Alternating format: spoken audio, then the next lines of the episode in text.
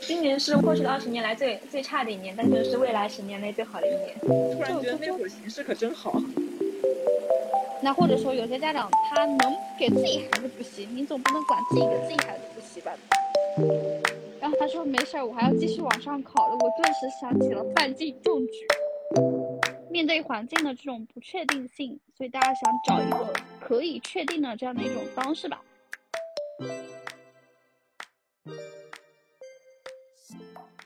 各位听众朋友们，大家好，欢迎来到别人艺课，我是 baby，我是鱼。今年又到了秋招季，新一届的毕业生又将涌入职场。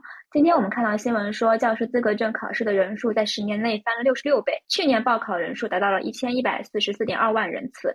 可是，能够成为教师的人真的有那么多吗？教师编制岗位并不能够承载那么多的新教师，在往年大批的教师都会流入教培机构，机构教职也能够以其高薪吸引着众多的应届毕业生。去年年初被讨论的鸡娃也为我们带出了北京新生的教培行业。海淀黄庄汇聚着全国最大最多的教育机构们，学而思、新东方等等都在海海淀黄庄，并且仅在银网中心一座大楼里就有近百家培训机构。海淀黄庄也被称为了宇宙补课中心。但我们都知道，二零二一年七月双减政策。的颁布让教培行业大受影响，全国各大机构纷纷裁员。到今年，距离双减政策颁布已经一年多过去了，我们也会好奇教培行业怎么样了，失业的教培人怎么样了？双减之后，学生真的减负了吗？我们请到了我们一位朋友，他是之前在教培行业工作过的甜甜同学。甜甜同学，要不要来自我介绍一下？嗯，好的。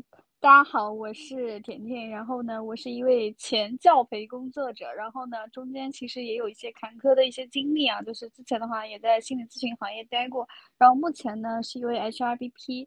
然后接下来可能说会介绍到我的工作相关的内容，然后具体的再去跟大家去展开。那那我想先问甜甜，就是你什么时候加入教培行业的？然后你加入教培行业的原因是什么呀？当时的话，应该正式加入教培行业的话，应该是二零年。但是我其实差不多从一八年、一九年开始，我就陆续有在做这样子的一些教培行业的工作。嗯，最早的时候我在，因为我在济南上大学嘛，那最早的时候我是在一家阅读书屋，他做的是那种素质教育，讲的是那种文学素养和阅读课，所以那个时候呢，对教育是比较感兴趣的。然后大学毕业之后，因为那一年刚好也是疫情嘛，其实没有去去回到学校去参加这种校招啊什么的，就基本上都是自己在网上投递的。那跟我的专业比较匹配的，因为我学的是师范专业嘛，又是中文系的，那可能说做老师这一块是我自己比较比较擅长的领域吧。再加上我差不多一九年的时候去到南京，有在一家教培机构做这种语文老师。所以基本上后面的话也是想说在这个行业去发展，而且我们那个时候二零年的时候，教育其实还是一个蓝海的行业，就各大教培机构啊，包括说上市公司啊，它的整个的体量啊，包括规模都还是比较大的，所以那个时候还是比较看好这个行业的。我其实第一份工作的话，说实话，就是对我个人而言，的话我觉得成长还蛮多的。然后第二个的话。当老师的话，我觉得教培行业还蛮锻炼人的。就是我，你如果尝试过那种从早晨八点，然后磨课磨到凌晨十二点这种的一个状态，然后持续半年，我觉得普通人也能把你磨练出来的，因为他不断的在训练你怎么样去表达，呃，你的讲课怎么样去生动，去吸引学生的注意力。我觉得这个点可能说是教培机构跟公立学校老师一个很大很大的区别，就是我们极力的想要我们的课让学生喜欢。但是可能说，我从小接受到的教育的话，嗯，我可能也会喜欢某个老师，哎，觉得这个老师讲课很好或者怎么样。但是我很少看到，就是说一个老师他为了把这个课讲好，他变着花样去给你去讲这个知识啊，或者说希望你对这节课感兴趣啊，或者说怎么样的。那你当时的时候对教师工作有很大的热情吗？你是把教师工作作为你的人生目标这样子去选择它的吗？嗯，嗯我是比较喜欢能够站在讲台上的那种感觉，而且另外的话，呃，可能可能说就是我当时那个二零年的时候，那时候也刚毕业嘛，可能说也也会想到，比如说是当，呃，体制内的老师，还是说去教培。那那个时候的话，因为我在济南的时候有在那个实验中学有实习过一段时间，差不多两个月吧。就是也挺好的，但是那种可能过于按部就班的生活不太是我想要的。那教培行业的话，第一个它又能满足你当老师的这样子的一个角色的期望，然后第二个的话，它其实又能够满足你在职场上的这样的一些期望，所以的话，当时就选择了这样子的一个行业。那你可以简单描述一下，就是你当时在教培行业的工作过程吗？嗯，其实教培行业的话，它有两种属性。第一种的话，它有这种教学的属性；第二种的话，就是可能说你们也会比较关心到的一些，呃，销售的属性。那我们正常的一些工作的情况的话，其实，呃。跟大家所看到的都差不多啊，比如说最近这个 东方甄选也挺火的，对吧？像董宇辉经常也会分享到他一些跟学生的这样的一些故事，或者说一些经历。那我当时的话在的其实是一家，我最早的时候是在线下做教育的，我带的基本上是带的是四五年级的学生，然后后面的话我加入了一家在线教育，因为有两年的话，尤其是疫情期间那个在线教育不是很火嘛，对吧？那几年大家看那个什么春晚呀，什么各大的这种。公交站呀，各种电梯啊，都是在线教育打的这种招牌，也确实是在风口上了。那那个时候，所以流行的方式是就叫在线的双师大班课，会有一位这种。呃，比较厉害的主讲老师，他的学历应该是比较好的，包括说他的这个教龄啊，在教培的这个教龄也是比较光鲜的这一种。那他呢会负责去对于这个学生进行主要的授课，然后另外的一群角色的话，我们把它定义为二讲老师。那二讲老师的话，可能说一个老师他同时会带一两百个学生。那这两百个学生的话，他的所有的这种课前、课后、课中，包括说平时的这种辅导，都是由这位老师负责。那我最早的时候其实是这样二讲的老师的身份进去的。那后面的话，因为呃随着学生的体量会不断的变大，那辅导老师也会越来越多，后面慢慢的就往管理的这个角色去走了，差不多是这样子的一个状态吧。嗯，你二讲的话，他需要负责哪些内容？比如说，呃，那个主讲老师跟二讲老师分别需要负责什么？什么工作呢？主讲老师的任务，他只负责授课。那对于辅导老师，也就是二讲老师来讲的话，他要负责，比如说课前的，你比如说预习，课中的你的这种督促，就是孩子们上课的这种情况的反馈。因为直播你也是能看到孩子们的状态的嘛，包括每个孩子的发言的一些情况，你要控控制他们在直播间的这种是不要。呃，恶意的去评论，你的注意力要放在你的听课效率上面。然后课后你要去，比如说检查他的作业，批改他的作业。那经常要开一些这种额外的这种我们叫为小灶课，去给孩子针对他这一节课的内容再进行二次的授课，去帮他去复习和巩固。你可以理解为主讲老师他只对课程内容负责，那二讲老师他要对课程效果和这个孩子他的整个的课程的这种。上课的这种状态，包括他整个课前、课中、课后的整个的一系列的这种服务动作是相关的。为什么后面会转向管理岗位了呀？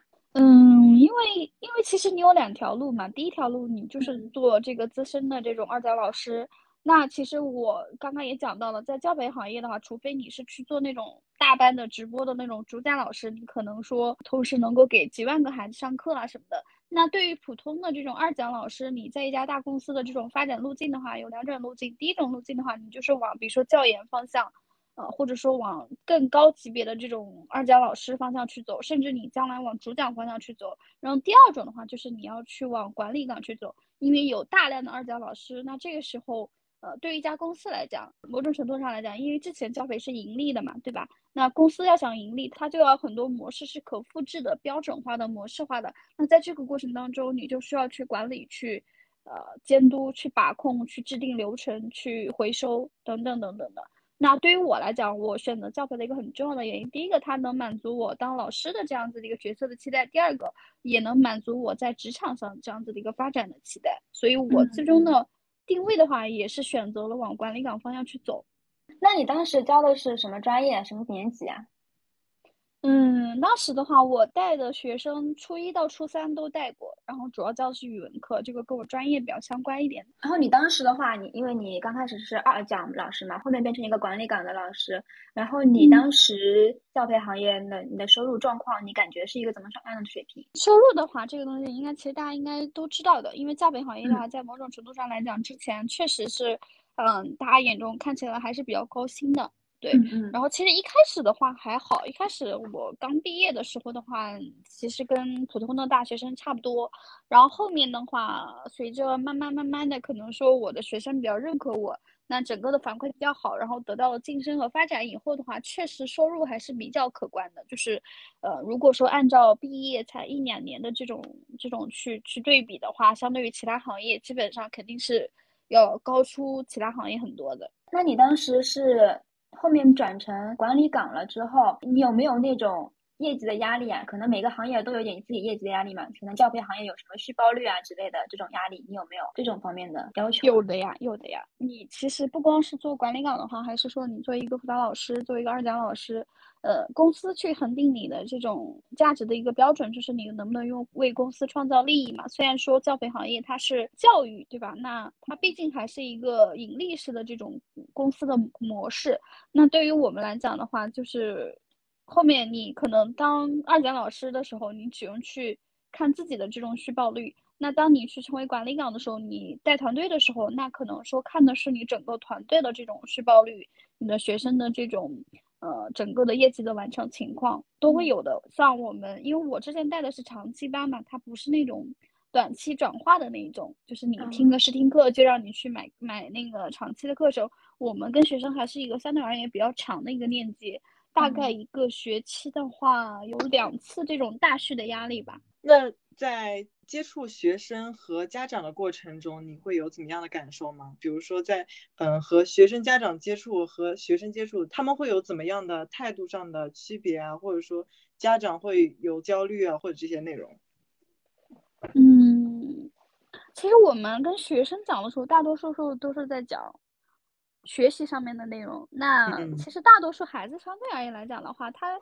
还是还是比较比较可爱的，我我说实话，这也是我比较喜欢教培行业的一个原因吧。就是虽然说可能你只是一个教培机构的老师，但是只要你对这个学生足够用心，而且你有自己的这种方式方法，学会跟孩子去相处。因为我带的更多的是初中的学生嘛，那初中的学生的话，其实他的自我意识是比较强的。那在这个阶段的孩子，你需要给他很多的鼓励的同时，你又不能太把他当一个小孩去看待，你要给学会跟他们做朋友。那这个时候，其实孩子还是比较认可你。愿意听你的话的，但是也不排除有那些就是可能说被家长强迫着来上补习班的这一群孩子，还是占比还是蛮多的。对，那在这个过程当中肯定是会有冲突的。那家长所有报课的家长，或者说所有报这种相对于来讲的话是文化课的家长，他一定是焦虑的，包括说他报课的目的一定是。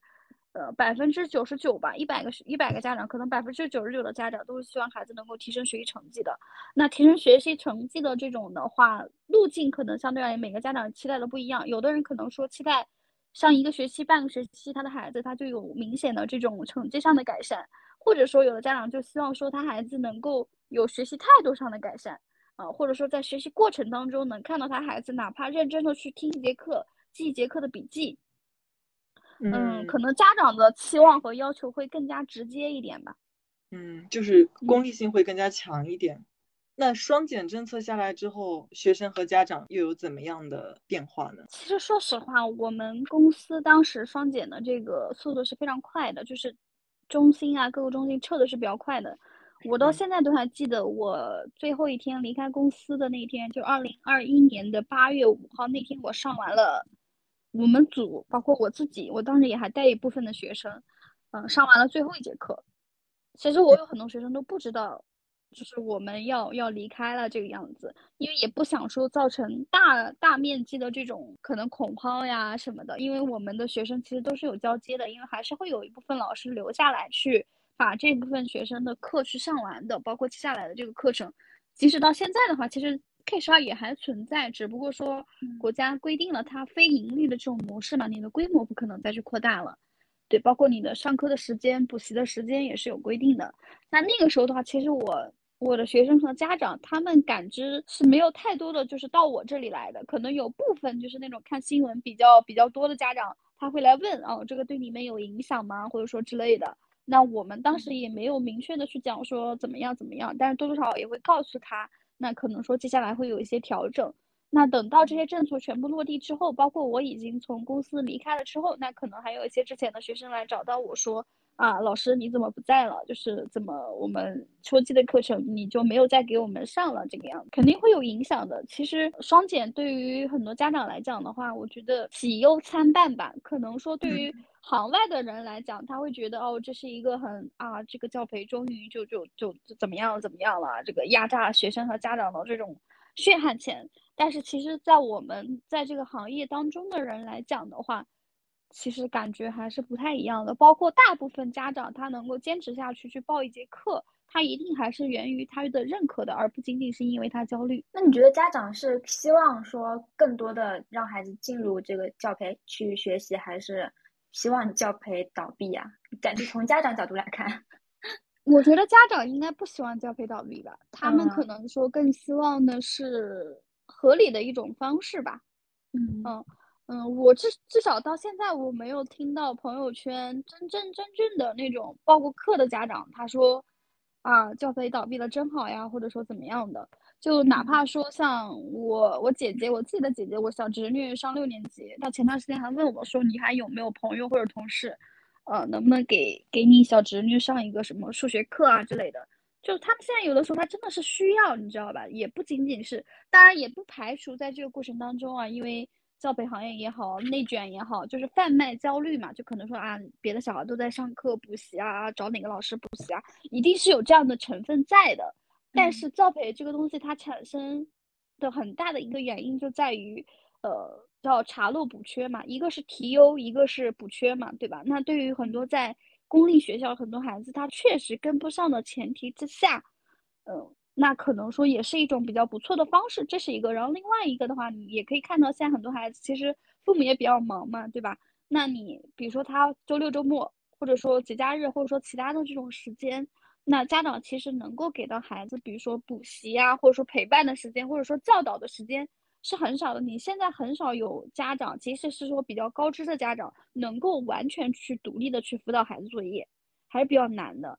其实，嗯，双减之后的还是很多家长就在想到底上哪儿才能给孩子去补习，因为他你也可能说基本的这种课后的辅导他也做不了，然后包括节假日啊、周末呀，那你家长可能说有的时候要上班，或者说有的时候要干嘛的，那孩子怎么办呢？对吧？他可能说把他放在某一个培训机构给他上上课，这也是家长一种自我的这种内心觉得得到一个安慰，或者说觉得一个比较好的一个处理的方式的一种选择。我个人认为是这样子。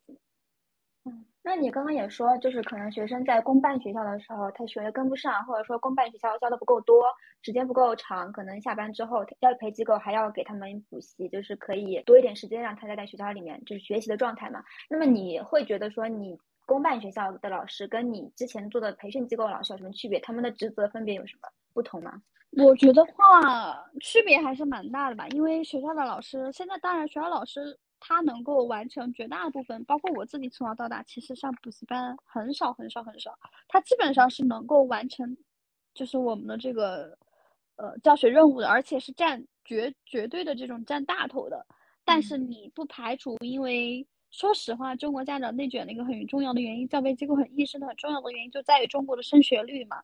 那不管是中考还是高考，其实有很大一部分孩子是被刷下去的。那对于中国中国的家长来讲的话，他肯定是不希望说自己的孩子未来，比如说去学一门技术呀，去从事哪里的工作呀。当然，这个可能也跟我们目前很多改革的这种趋势有关系，还是跟大家对于这种职职业的这种认可度吧。那家长只能说拼命的通过其他的方式，勤能补拙的方式，让孩子去多学一点。那因为你在公立学校的话，老师一个老师可能说他要面对的是几十个学生。那他不可能保证这几十个学生的学习进度、掌握的程度都能够是一样的。那在这个过程下，那对于每个家长来讲的话，他肯定是希望自己的孩子是不比别人差的。但是我们都是学生时代过来的，这种东西有天赋的原因，也有很多其他的一些原因，你不可能保证每个孩子都能够学得一样好。嗯，你们当时一个班里，你们培训班里面一个班有几个学生啊？这要看你报的是什么班吧，因为教培机构的话，它有很多种模式，比如说有一对一，对吧？那一对一的话，相对而言费率费用费用会比较高，也是很多可能说相对而言大城市的一些家长会选择的一种方式吧。然后另外的话，有那种一对多，一对多它又分为大班和小班，那大班又分为线上跟线下，那线下的大班可能说就是二三十个人，或者说或者说五六个人这种叫小班。那线上的话，那人就比较多了。你可能同样的一个老师，他面对几千个学生上课，但这几千个学生除了有一个主讲老师的话，他可能还有一位。辅导老师，也就是让二讲老师，他每门学科有一位专门的去负责他的学习的这样的一些情况的二讲老师。那你刚刚讲了，就是双双减政策下来之后，那个学生和家长的反应，那当时公司里的氛围怎么样？然后你的领导同事们他们是当时是怎么样的反应呢？最开始的时候，因为身在这个行业的人一定是比外行的人更早的去捕捉到这个行业的一些信息的。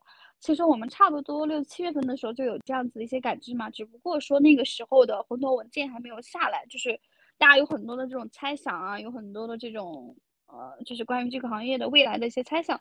那当时的话，我们正常还是该做自己的事情，该自己做嘛。那差不多到七月份的时候，七月中后旬的时候，问红头文件一下来之后。大家心里都有数了嘛，就是接下来可能说行业会怎么样啊？会会，呃，其实一开始也没有想到这个文件它是那么力度那么强的，因为我们做过很多种猜想，就包括说不准你打广告，对吧？因为可能之前教培资本化了之后嘛，一旦你教育涉及到资本化，国家肯定是不允许的。这个也是我们觉得当时比较。比较比较畸形的一个一个点吧，就是教培它引入了资本化以后，跟原先的这种教培还是有很大的一些区别的。嗯，那后面等到真的红头文件下来了之后的话，那你也知道没有办法了嘛。就最开始的时候还是会会想各种猜想的，就是可能说没有想到政策会把这个行业就直接就一刀就砍没了那一种。嗯，那等到差不多确定了之后，呃，其实我们公司相对而言动作还是比较快的，就是。啊，之前可能全国有将近好几万个人，有十几个分中心，那可能后面砍到了只剩几千个人这个样子。哦，那你们这么这么快，它到底是有多快啊？就是几天之内、几周之内就已经解决了吗？嗯，红头文件下来差不多一周多一点吧，差不多保留哪些，然后哪些人离开，哪些人怎么样的话，就全部都差不多。因为在我们正式这最后一波人裁员之前的话，其实已经有第一波裁员了，就是那个风声刚出来之后之后，我们的一些基础的一些，比如说像行政岗位啊，或者说这种非教学或者说非核心岗位的人，已经裁撤了一波了，我们已经是最后一波人了。嗯，但是我们公司动作非常快，因为据我了解，同行在我找到下一家工作，差不多工作了两三个月之后，同行的这种裁员还在不断的继续，包括说到去年吧，去年年底的时候，差不多像新东方啊、学而思啊，包括今年年初还在还在可能说一波裁员这个样子。哦，那你当时是被裁员的，还是你主动离开的呀？嗯，当时其实公司也有选择性的，就是说你可以换一个城市，因为公司它不可能说像之前那么发展那么好的时候，它全国有十几个分中心。你要我们在杭州是有自己的一栋大楼的，那那这栋楼可能有五层，有好几有就最顶峰的时候有一千多人，那你要知道这个成本是非常非常高的。那后面的话，其实公司的话就保留了几家核心的呃场地，然后相对而言成本没有那么高的。那我们当时是可以选择，因为相对而言，就是在呃基层嘛，我们也算基层员工里面表现的还 OK 的。那你是有这个选择的机会的。但是因为考虑到我自己的这个长期的发展，我第一个是不打算离开杭州，然后第二个的话，我是觉得可能说这个行业接下来如果说国家政策打压的话，它的长期的发展的可能性，会个人会觉得不太看好，所以就觉得那就趁这个机会大家就一起走吧，就这个样子。那你离开的时候，你会觉得就是非常可惜吗？你会觉得离开这个行业，毕竟你当初的时候进入教培行业也是有你初心的嘛？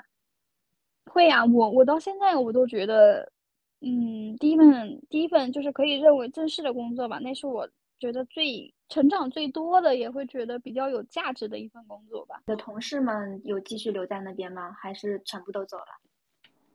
有个别吧，不是很多了，也有一些还在那个行业的，不是特别多。大部分都转型了，他们的比如说工资啊，或者这些待遇方面会有受影响吗？多多少少会吧，但是也还好。学生群体还在那边，只是说对于公司来讲比较难的点，它很难再去规模化的产生效益了。你离开之后，你找的一份工作是什么呀？我其实换了一换了，这是我换了第二份工作了。我第二份工作其实是做那个心理咨询行业，其实是原来的朋友的介绍吧，就没有自己找，是自己介朋友介绍，因为当时大家都在找工作嘛，教培出来的人都在找工作嘛，然后去了心理咨询行业，他们的模式跟我们比较像，因为是带有顾问形式的这种销售属性的。嗯，就当时出了那家公司，差不多做的时间不是很长，不到一年左右的时间。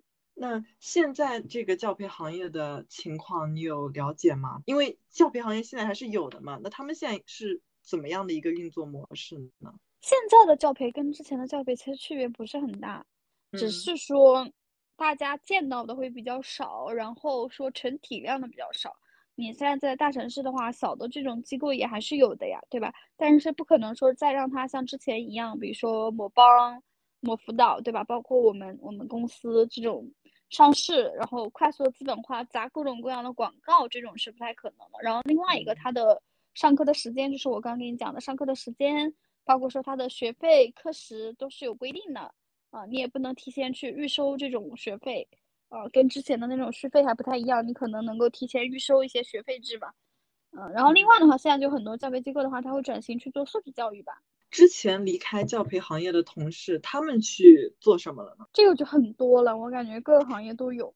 对你，就像我，我我从教培行业第二份工作跳到心理咨询行业，那这是两个完全不搭嘎的这种行业。现在在做什么呀？我现在在做 HRBP。嗯，你觉得从你。从教培出来，然后到心理行业、心理咨询行业，再到 HRBP，你觉得这个过程你有觉得比较艰难吗？就是因为换行业嘛。会啊，我会觉得，其实第二份工作离职的时候，我其实是犹豫很长时间的，因为第一份工作的话是因为政策的影响嘛。如果不是因为政策的影响的话，不会说那么快的，就是去结束，可能说你的一段工作经验，这个对于你个人来讲的话，其实是不太利有利的。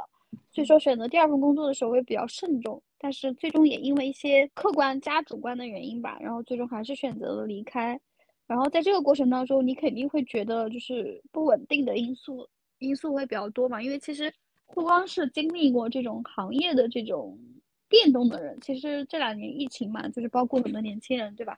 大家可能说就是前段时间什么躺平啊什么的，就大家就是面对。面对环境的这种不确定性，所以大家想找一个可以确定的这样的一种方式吧。那我们在这个过程当中，你的不安全感或者说你的这种不稳定感也是会有的嘛。就包括说你这种换工作呀之类的，那你会觉得行业是不是都会出现这种，公司是不是都会出现这种，呃，各种不安全、不稳定，可以可能让你觉得不能够长期发展的这种，这种恐惧感都是会有的。对，而且你们是经历过这一次变革的，可能会比其他人更加能感受到稳定的重要性。对对对，嗯，那那你现在做 HR，你觉得是这是一份稳定的工作吗？我现在觉得没有稳定的工作，只有相对稳定的工作。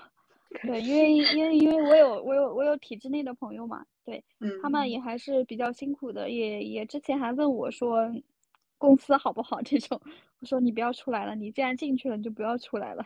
对，因为大家现在卷进去多难，对吧？然后因为这两年疫情吧，就是没有人没有一份完全稳定的工作吧。那可能说相对而言，体制内的同学或者说体制内的伙伴，他相对而言至少说，嗯，不会说被开除或者说怎么样被裁员，但是一定也是会有影响的。因为现在很多这种国企央企也好，他已经采取这种合同的形式了，因为体制内的工作就那么多，对吧？那你上面的人等到他退休。那个岗位好有好几十一个岗位，他能占几十年。他不像说这种私企或者说民企，这个岗位可能说我我他能不断的去优化优化优化。但是你对于这种国企来讲的话，high con 就那么多，他也不可能每年无限制的去扩编。那所以说很多现在体制内的工作，很多人也是没有编制去在体制内的。那有了编制的体制内的话，它也有各种各样的这样的一些不稳定性。那对于私企来讲，你就更不稳定了。私企是没有。任何稳定性而言的，它只有说相对稳定。比如说你自己的这种状态，或者说你这种工作的成果，或者说你自己这种职业的规划，但是不可能说有有一个绝对稳定的这样的一个工作。那你有没有想过要回到教育行业去啊？比如说考编制，或者这种其他的教育形式？想过呀，当然想过呀。宇宙的尽头不就是考编吗？对 你有当然你有做想过，嗯，那你有去做做一些努力或怎样的吗？暂时还没有吧，因为我觉得，如果真的选择了，比如说考编制啊或者什么的时候，因为我们不是说一毕业就考编的，那如果一毕业考编嘛，你可能觉得，哎，做了几年不开心，你再出来也还行。但如果说你是先在外面工作，再选择考编的话，我个人而言啊，当然这是我个人的意见啊，每个人有每个人不同的选择。我个人而言的话，我会把它当做一条退路了吧。那如果说我真的选择考编的话，我不可能说我觉得编制内啊当老师很辛苦，或者说这个工作很枯燥，或者说怎么怎么样，有其他的这种原因，说我又要换工作，这个这个是不 OK 的。那跟你在私企还是不一样的。私企你比如说这家公司做了几年，你也觉得职业你不喜欢这家公司的环境也好，或者说你职业发展瓶颈了，你可以再跳。当然编制也可以再考哈，但是我感觉还是不太一样的吧。嗯，然后我自己给自己的规划是，先做两年，看自己的这种职业发展状况吧。因为，呃，每个到了每个阶段，可能说你追求的东西也不一样。嗯，那你这个阶段你会觉得你最重要的是什么？是稳定吗？还是？我觉得现阶段对于我而言不不是稳定吧，因为嗯稳定对于我而言，我除非是说，比如说我要稳定在某一个城市发展，或者说句实际的话，因为大家都是要成家立业的嘛，对吧？那比如说未来有一天你你打算考虑成家了，或者说怎么样的，你要去，因为你一旦成家之后，你两个人的工作你要需要协调的时候，这个时候你可能说需要去为家庭去考虑。那现阶段对于我而言的话，我觉得最重要的东西，这东西还真问到我了。我觉得最重要的东西，我是还是希望说看看自己身上的可能性吧。因为每个人从学校出来的时候，你还是希望说自己在职场上还是能够有一个长线的发展的。那关于双减政策，因为有的人说教培行业其实是，嗯、发展到这个阶段，就说其实是销售嘛，在花钱买教育，然后增大阶级分化，也让这个素质教育去更难实现。但也有人说是这个教培行业是让人实现教书育人的梦想，然后让学生的成绩可以提高，就说这是双赢。那你是更偏向哪一边的呢？我折中吧，因为你如果就我自己的倾向来讲，我肯定是倾向于后者。但嗯是就任何行业，我我说句实话，就像今天人家说科技，对吧？科技也是一把双刃剑，你说它一定是好的吗？也不是，对吧？大家今天都被手机绑架了，形容它是我们的外挂器官。教育行业也是这样子的，它一旦这个行业足够大，影响力足够大的时候，我们且不说里面的人，呃，也有好坏之分。那当嗯它一个行业一个东西影响力足够大的时候，它一定会有正面的影响和负面的影响。不排除教育它后期的时候，我说过资本化过后，过度资本化过后，它去贩卖焦虑，甚至啊，我刚刚也讲了，呃，你如果说有足够的金钱，你可以去请更优质的这种私教呀，什么什么的。但是这个东西并不会因为教培不不在而去改变当今社会的这种所谓的阶级分化的这种模式。这个东西它并不是因为教培导致，比如说阶级分化呀、素质教育难以实现啊，而是中国家长本身的这种焦虑，对于望子成龙、望女成凤，以及说中国社会的这种模式造成的，对吧？嗯那今天没有了教培之后，家长就不焦虑了吗？有钱的家长他不给孩子去补习了吗？就不送孩子出国了吗？就教育嗯就不内卷了吗？不会的，因为你教育本身来讲，优质的教学名额是有限的。如果有一天北大清华面向所有的中国人都统一平等的开放了，对吧？那可能就不内卷了。但是会有那天存在吗？不可能的，对吧？如果当教育出现了绝对的公平，那就不公平了。所以这个东西的话，嗯你就没有办法去用一个很绝对的东西去衡量它。但是我只能说，我所接触到的教培的老师，我我所接触到的这种教培行业的人来讲，都还是踏踏实实去做教育的。因为，呃，毕竟我们跟公校的有一个很大的区别是，公校的老师对于他来讲，当然公校老师也在我接触到的老师都是很棒、很优秀，然后对学生也很好的。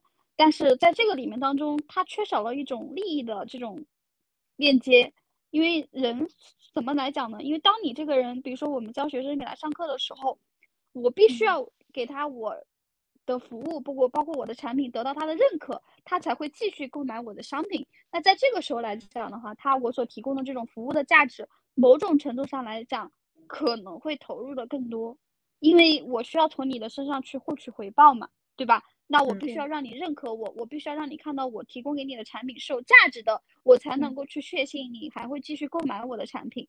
所以我我认为的话，我们当时做的这种服务也好，至少还是有有认真去做的吧。至于这个嗯效果怎么样，我可能说因人而异。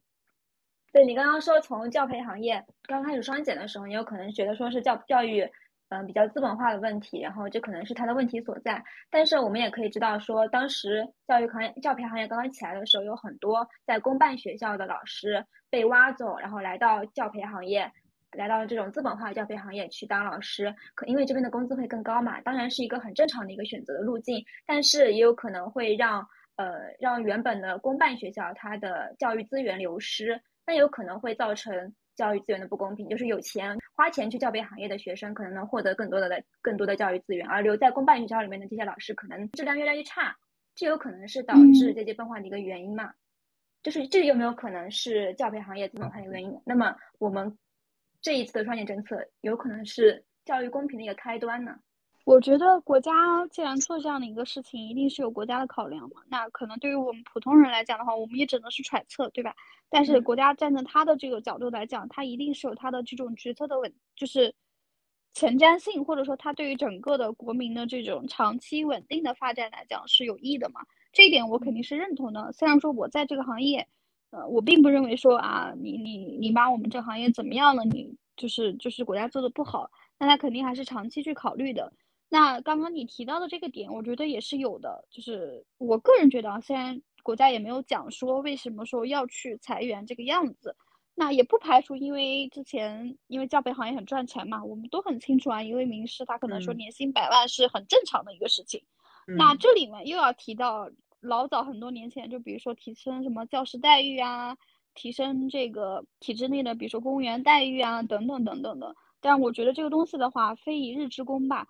教培行业就是受到这种打压也好，国家要调，我觉得不能用打压这个词吧，国家的这种调整也好，它一定是多方面的考量的，也不仅仅说是教育资源或者说教育公平的问题，因为这一系列之后，它再去呃调整教培行业之后，我们也看到了紧接着调整的是学区房啊等等的这种，对吧？国家嗯是希望说去从各个角度去解决教育公平的问题，教培只是一个呃其中的一个一个方式，或者说影响的一个方式。我并不认为它是最重要的一个方式，它可以嗯朝着一个利好的一个方向去调整，在国家这种呃允许的条件下去调整，因为这个东西它毕竟还是有需求的。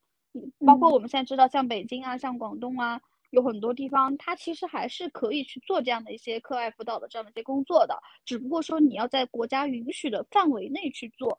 那真正国家做这一系列动作，我刚刚也讲到了，教培只是其中之一。它接下来，比如说学区房的调整，房地嗯产的这种这种调整，对吧？整个行业的调整。那我们要知道，其实房地产比教培影响半斤八两嘛，这两个行业，对嗯吧？我们所知嗯道的一家很很大的公司都破产了。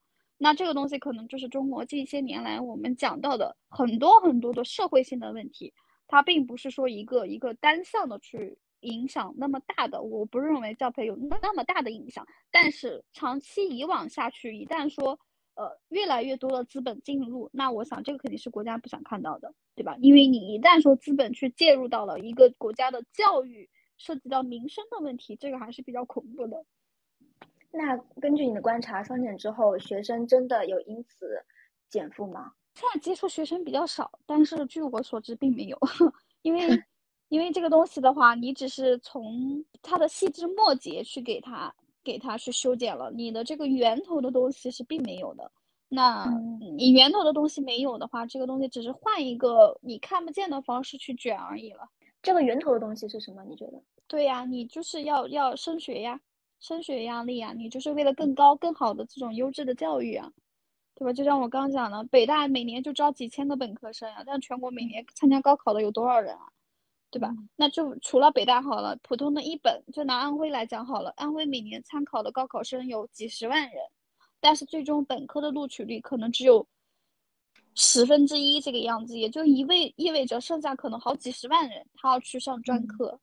嗯对吧？那那国家现在在大力去鼓励这种职业发展嘛，但是我觉嗯得这个东西也是一个很长、很很长的一个过程。首先的话是国家各项福利制度，包括工资待遇，包括社会认可度要跟上之后，家长的观念，很多人的观念才会随之而改变。家长到目前为止还一直是。对资本化的教育其实趋趋之若鹜的嘛，就是现在即使是教培行业双减之后，其实还有很多家长都在寻找这种资源，可能找一对一的资源，找私人资源，找地下的资源。那么你刚刚说说，嗯，他们可能并不反对教培行业，那么他们只是希望有一个更加合理的教育方式。你觉得这个更加合理的教育方式是什么？就是教培行业存在的一个更加合理的教育方式。其实这个东西我我给不了答案，我觉得国家也。现在为止也没有给到一个很很完善的这种答案和和方式，它只是说规定了价格，规定了这个小学生可能说八点半之后不能参与补习这个样子，但是真的就不补习了吗？对吧？我们站在这里可能说我们几个人讲话哈，那也有一些家长。他可能说，就像你刚刚讲的，用一种别人不知道的渠道去给孩子去补习。那或者说，有些家长他能给自己孩子补习，你总不能管自己给自己孩子补习吧，对吧？嗯，那这又公平吗？我觉得没有绝对的公平吧。然后另外，你要说什么样的教培的方式是很合理的方式，我觉得这个东西我给不了答案，他只能说看看再怎么演变吧，未来几年会怎么样去变化。因为据据说韩国之前。跟我们国家一样，也也采取了这样的一些方式，然后后来教培又慢慢的又起来了。这个东西不知道要看国家的这种发展嘛。但短期来讲的话，我觉得至少说他在控制这个行业被防止被过度资本化，以及说教育资源优质的教育资源流向民间，呃，是优质的教资教育资源的话，还是说掌掌握在公办学校这种。然后我今年也看到，就是我因为我在秋找秋招的工作，嗯，我今年也看到。猿辅导啊，这些教育机构其实还在招很多那个应届生，他们可能，当然他们的那种教育方向可能是转向一些比较偏的方向，比如说，嗯，考雅思啊，出国出国留学教育啊，或者说是考编程、编程这种的教育等等的。那现在其实今年的话，我们也可以看到数据，二零二一年我们的教师资格证考试的人数可能有一千多万人。那这么多人，他们真的会当老师吗？你会觉得现在再进入教培行业还能挣到钱吗？挣钱这个东西啊，我觉得各行各业都能挣钱吧。嗯，就是你要说挣大钱还是挣小钱了，我我其实有段时间我看那个，就是有段时间那个焦虑的时候，我看那个视频，我觉得说的蛮对的。就是你普通人就不要想着。因为首先你那个普通人那个挣钱的那个概念，可能说跟有钱人那个挣钱的概念就是不一样的。如果你如果你觉得我要招一个比正常工作比可能说比应届生的这种军薪稍微高一点的行业，那肯定也会有热门的这种行业的，对吧？但其实对于大多数普通人而言，这些政策的影响也好，或者说环境的影响也好，对于我们大多数人而言，其实没有什么太大的影响。因为不管环境好与不好，我们也就只能挣到这么多钱。对吧？你不像那些企业家或者怎么样，一个一个一个一一个政策影响，他直接就倾家荡产了。但对于我们普通人而言，确实我们会遇到很多的挑战。第一个，你可选择性会比较少；第二个的话，你可能说，确实大家现在就是，嗯，怎么讲呢？整个行业紧缩之后，你的收入相对而言，应届生现在收入肯定是没有之前你的选择性那么强，相对而言你的收入肯定也会低嘛。但是你要说教培行业能不能挣钱，这个东西的话。也因人而异，各个行业都有挣钱的人，但是不再像之前那么在风口上嘛。我只能这么说。